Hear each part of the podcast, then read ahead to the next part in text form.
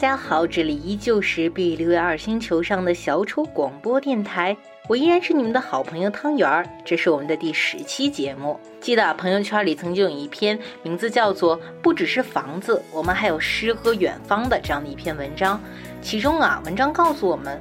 诗歌、旅行、音乐、艺术，这些啊都会给我们这个无聊的生活增加一抹亮丽的颜色。不知你是否有的时候也会在听一首歌、看到一段话的时候泪如雨下呢？其实呢，这些都是文化和经典啊带给我们的一些力量。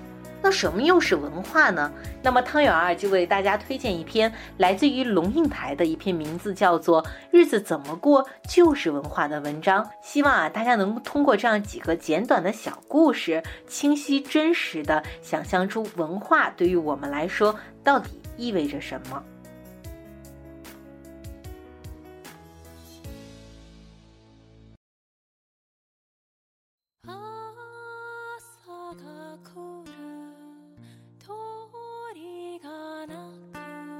龙应台说：“日子怎么过就是文化。”曾经有一个特别难忘的场合，作为台北市首任文化局长的我，被要求当场简单扼要地说出来文化是什么。一九九九年九月，第一次以官员身份踏进台北市议会，开始了长达四个月的质询期。每天坐在议会里四五个小时，接受议员轮番问政。议员发言多半用一种咆哮的声音，通过麦克风扩大音量。耳朵嗡嗡作响，一天下来，我总是在半眩晕的状态下回到办公室，在批公文到半夜。交通局长原来是台大的教授，他说他的症状是胃绞痛、呕吐。到了十二月底，事情变得迫切了，因为预算必须完成三读通过。一月份开始的政务才能执行。咆哮了四个月的议会，为了要表现陆力为公，很戏剧化的，总是拖到十二月的最后一两天，再以通宵不寐的方式审查预算。从下午两点开始，连审二十四或四十八个小时。在这个过程中，五十二个议员可以分批轮流上阵，回去小睡一场，或者吃个酒席再回来。每个局处的首长官员却得寸步不离的彻夜死守。我坐在大厅的一隅，看着窗外冬夜的雨湿湿的打在玻璃窗上，凄凄作响，觉得全身彻骨的寒意。就在这样一个阴暗潮湿、焦灼不安，而且荒谬透顶的清晨三点钟，我突然发现龙应台局长被换上了质询台，为台北市的文化预算辩护。一个议员刚从外面进来，似乎喝了点酒，满脸红彤彤的，大声说：“局长，你说吧，什么叫做文化？”对着空荡荡的议事大厅，冬夜的清晨三点，台北市文化局长说：“文化，它是随便一个人迎面走来，他的举手投足，他的一颦一笑，他的整体气质。他走过一棵树枝，树枝低垂，他是随手把枝折断丢弃，还是弯身而过？一只满身是血的流浪狗走近他，他是怜悯的避开，还是一脚踢过去？”电梯门打开，他是谦虚的让人，还是霸道的把别人挤开？一个盲人和他并肩路口，绿灯亮了，他会搀那盲者一把吗？他与别人如何擦肩而过？他如何低头系上自己松了的鞋带？他怎么从卖菜的小贩手里接过找来的零钱？如果他在会议、教室、电视荧幕的公共领域里大谈民主人权和劳工权益，在自己家的私有领域里？他尊重自己的妻子和孩子吗？他对家里的保姆和工人以礼相待吗？独处时，他如何与自己相处？所有的教养、原则、规范，在没人看见的地方，他怎么样？文化其实体现在一个人如何对待他人，如何对待自己，如何对待自己所处的自然环境。在一个文化厚实深沉的社会里。人懂得尊重自己，他不苟且，因为不苟且，所以有品位。人懂得尊重别人，他不霸道，因为不霸道，所以有道德。人懂得尊重自然，他不掠夺，因为不掠夺，所以有永续的智慧。品味、道德、智慧是文化积累的总和。那微醺的议员事后告诉我。他以为我会谈音乐厅和美术馆，以为我会拿出艰深的学术定义。我当然没有，因为我实在觉得文化不过是代代累积沉淀的习惯和信念。渗透在生活的实践中。粉墙下一株蔷薇。清晨三点的议会其实不允许我把话说得很透彻，否则我想我会慢条斯理地继续这样说道。胡兰成描写他所熟悉的乡下人，简朴的农家妇女，也许坐在门栏上织毛线、捡豆子，穿着家居的粗布裤。但是，一见邻居来访，即使是极为熟悉的街坊邻居，她也必先进屋里，将裙子换上，再出来和客人说话。穿裙或穿裤代表什么符号，因时代而变。但是认为礼是最重要的，也就是一种对自己和对他人的尊重，却代代相传。农夫身上显现的是一种文化的底蕴。什么叫底蕴呢？不过就是一种共同的价值观，因为祖辈父辈层层传递，因为家家户户耳濡目染，一个不识字的人也自然而然地陶冶在其中。价值观在潜移默化中嫣然形成，就是文化。小时候，我住在台湾农村，当邻家孩子送来一篮自家种出的枣子时，母亲会将枣子收下，然后一定在那竹篮里放回一点东西，几颗芒果，一把蔬菜。家里什么都没有时，她一定将篮子填满白米，让邻家孩子带回。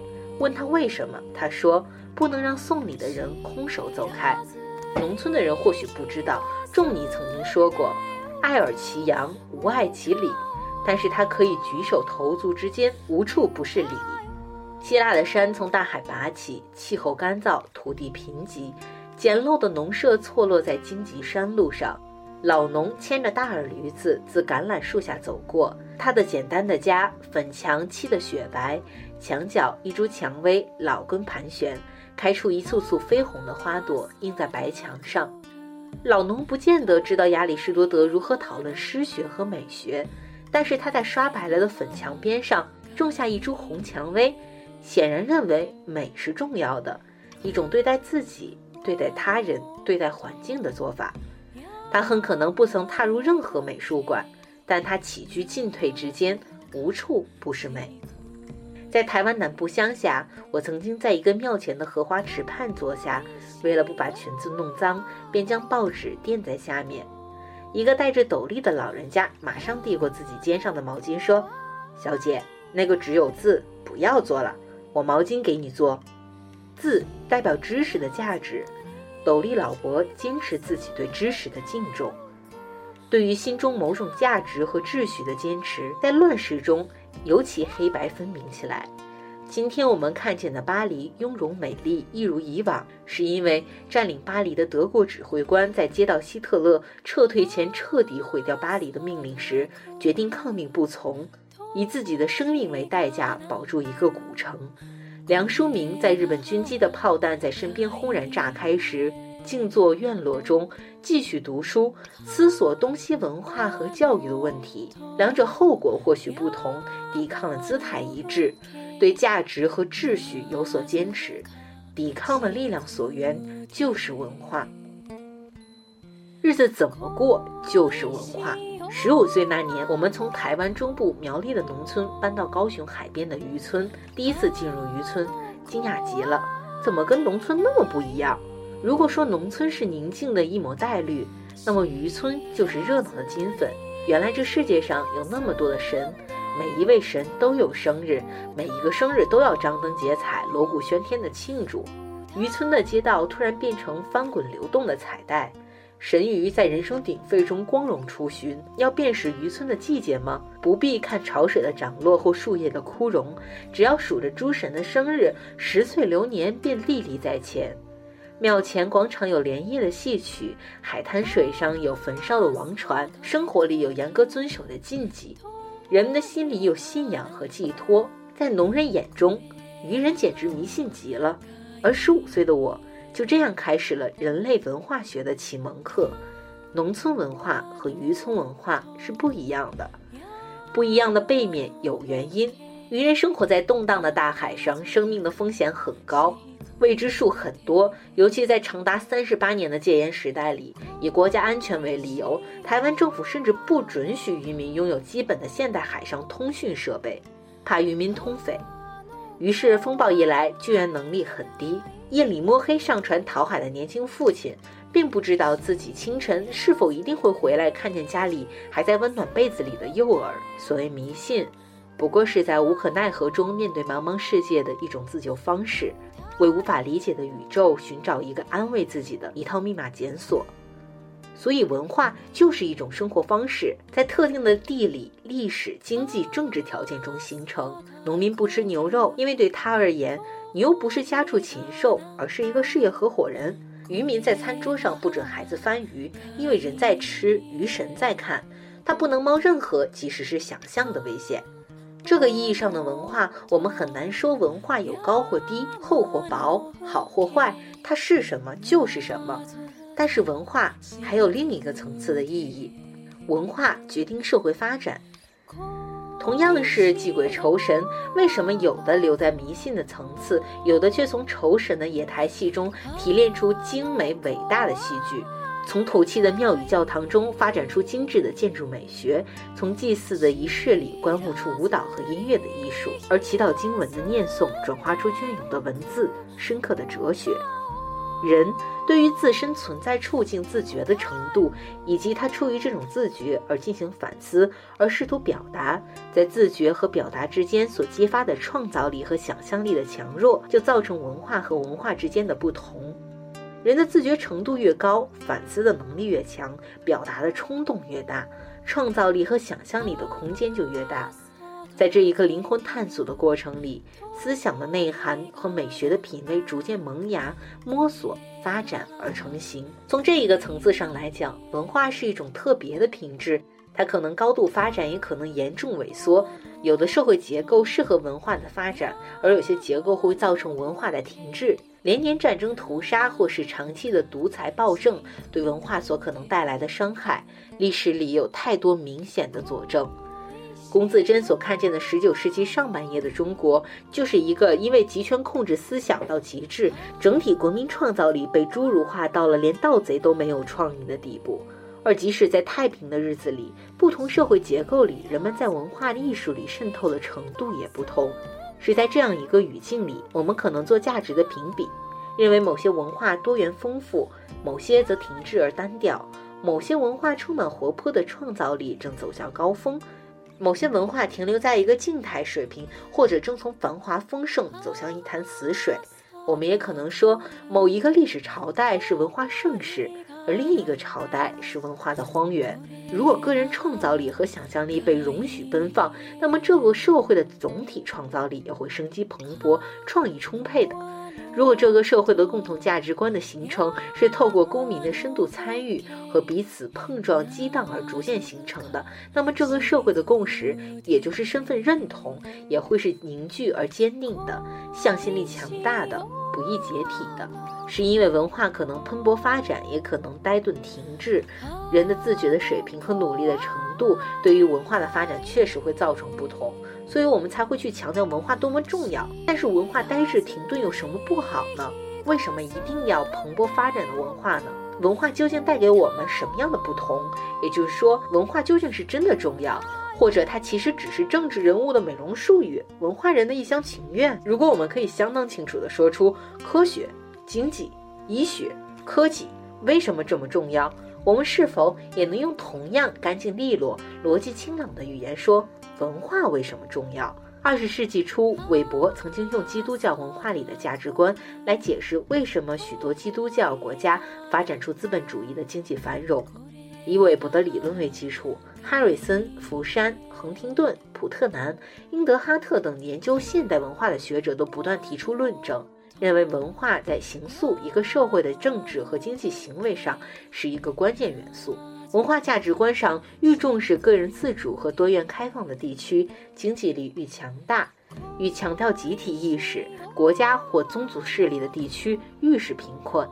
文化价值观影响人们的经济行为，也就是说，是的，文化很重要，因为它决定了一个社会如何面对现代化的挑战，与自然市场能否接轨，全球化的竞争能否适应，政府的管制清廉与否。公民意识的建立有无等等，有些文化就很轻易过关，有些却长期陷在传统的历史制约泥沼中无法自拔。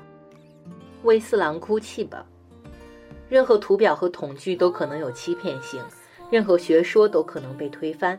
这些学者以现代性作为衡量文化价值的标准是否偏颇，是一个可以辩论的问题。强烈反对的人也很多，但是韦伯和被韦伯所影响的学者们显然都希望为文化的重要找出一个科学的，甚至可以量化的方法来解释文化的重要。经济学家、社会学家、人类学家可能找得出一百个方式来回答文化为什么重要这个问题，但是我愿意从一场戏说起。有一天，台北演出《四郎探母》，我特别带了八十五岁的老父亲去听。从小听他唱，我好比笼中鸟，有翅难展；我好比虎离山，受了孤单；我好比潜水龙，困在了沙滩。老人想必喜欢。遥远的十世纪，宋朝汉人和辽国胡人在荒凉的战场上连年交战，杨四郎家人一一壮烈阵亡，自己被敌人俘虏，娶了聪慧善良的铁镜公主，在异域苟活十五年，日夜思念母亲。悲剧的高潮就在四郎深夜潜回宋国探望老母的片刻。卡在汉贼不两立的政治斗争之间，在爱情和亲情无法两全之间，在个人处境和国家利益严重冲突之间，四郎跪在地上对母亲痛哭失声说：“千拜万拜，赎不过儿的罪来。”我突然觉得身边父亲有点异样，侧头看他，发现他已老泪纵横，泣不成声。父亲十六岁那年，在湖南衡山乡下。挑了两个空竹篓到市场去，准备帮母亲买菜。路上碰见国民党政府招兵，这十六岁的少年放下竹篓就跟着去了。此后在战争的炮火中辗转流离，在两岸的斗争对峙中仓皇度日。七十年岁月如江水飘越，一生不曾再见到那来不及道别的母亲。他的眼泪一直流，我紧握着他的手，然后我发现。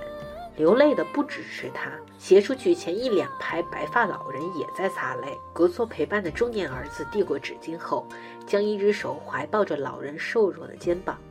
谢幕以后，人们纷纷站起来，我才发现，啊，四周多的是中年儿女陪伴而来的老人家，有的拄着拐杖，有的坐着轮椅。他们不说话，因为眼里还有泪光。中年的儿女们彼此不识，但是在眼光接触的时候，沉默中仿佛已经交换了一组密码。是曲终人散的时候，人们正要散走四方，但是在那个当下，在那一个空间，在这些互不相识的人，是一个温情脉脉、关系紧密的群体。在那以后，我陪父亲听过好几次的四郎探母，每一次都像是一场灵魂的洗涤、感情的疗伤、社区的礼拜。从四郎探母，我如我如醍醐灌顶似的发觉，是的，我懂了为什么伊底帕斯能在星空下演两千年仍让人震撼，为什么李尔王在四百年后仍让人感动。文化或者说艺术做了什么呢？它使孤独的个人为自己说不出的痛苦找到了名字和定义。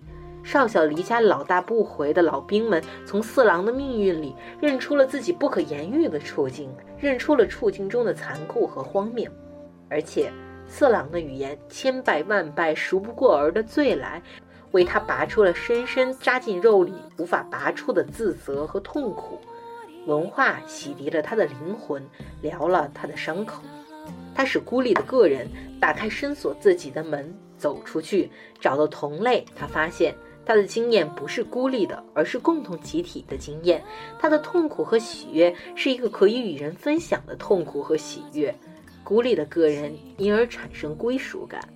人是散落一地的珠子，文化是串丝线，它使零散的、疏离的各个小撮团体找到连接，而转形成精神相通、忧戚与共的社群。四郎把本来封闭、孤立的经验变成共同的经验，组成公共的回忆。从而增进了相互的理解，凝聚了社会的文化认同。白发苍苍的老兵，若有所感的中年儿女，原本不属于这段历史的外人，在经历过四郎之后，已经变成一个拥有共同情感而彼此体谅的社会。人本是散落的珠子，随地乱滚，文化就是那根柔软又强韧的细线，将珠子串起来，成为社会。而公民社会，因为不依赖皇权或神权来兼顾它的底座，因此文化便是公民社会中最重要的粘合剂。政治人物可以喊一万次口号，要汉人尊重弱势的少数民族，但是一万个口号比不上一支歌。我记得一场露天的原住民诗歌晚会，我们邀请了一位长老从东部山区部落特别北上来唱原住民的古曲。他开唱时，突然雷电交加，大雨倾盆而落，雨水打在长老皱纹很深的脸上，他全身湿透，仰仰脸向天，闭着眼睛继续歌唱。没有乐器伴奏的原因，苍老而悠远。交织在哗哗雨声中，满满的人群在雨中站立，雨水从头发流下来，流进人们的眼里，但是没有一个人离去。我看见年轻的原住民毫不遮掩地流着眼泪，眼泪和雨水混在一起。可能是一个孤独的城市打工浪子，被歌声激起了自己对家乡部落的无限深情。大部分仍是汉人，淋着大雨听歌。深深地被歌声震动。雨夜中的一首歌，我相信让汉人认识了原住民，让原住民认识了他自己。我也记得公元两千年九月，在台北市森林公园一场晚上的音乐会。几天前，九月二十一号，两千多人死于地震，幸存的孩子在瓦砾堆里哭泣。音乐会上只有素白的野金花，散放着甜美的、近乎哀伤的香气。夜色一沉。人们从四面八方涌入，在草坡上默默坐下。没有政治人物的致辞，没有明星主持人的串场，从头到尾只有音乐和诗歌。两旁的荧幕上写着：“同胞，你的名字我们记得。”死难者的名字一个一个出现，白底黑字，无言的出现。好安静的晚上，烛光里，人们的眼泪没有声音的一直流，为自己其实不认识的人。音乐会过后，我收到很多市民来信，其中一封没有署名，只有几行朴素的字。我从来不知道“同胞”是什么意思，一直到森林公园那个晚上，我明白了。强权做不到的，是文化的力量，将无意义的碎片组成有意义的拼图。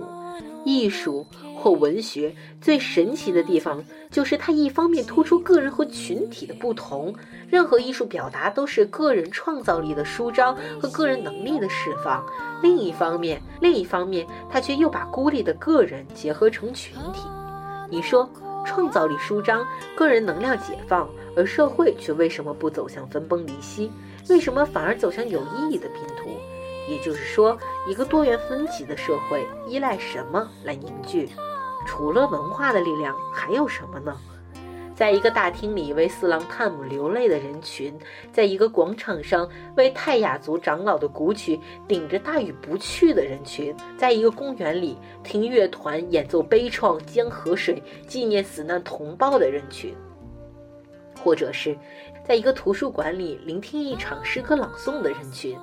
在政府大楼前面用行动剧来抗议示威的人群，在校园里为一个热门乐团尖叫眩晕的人群。其实，在进行一个重要的仪式，他们正在一个社会共识体验营里认识彼此，加强感情，建立共同的价值观。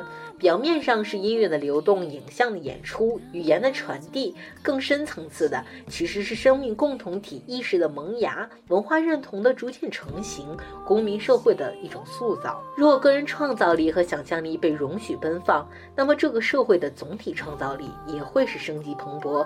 创意充满的。如果这个社会的共同价值观的形成是透过公民的深度参与与彼此碰撞激荡而逐渐形成的，那么这个社会的共识，也就是身份认同，也会是凝聚而坚定、向心力强大的，不易解体。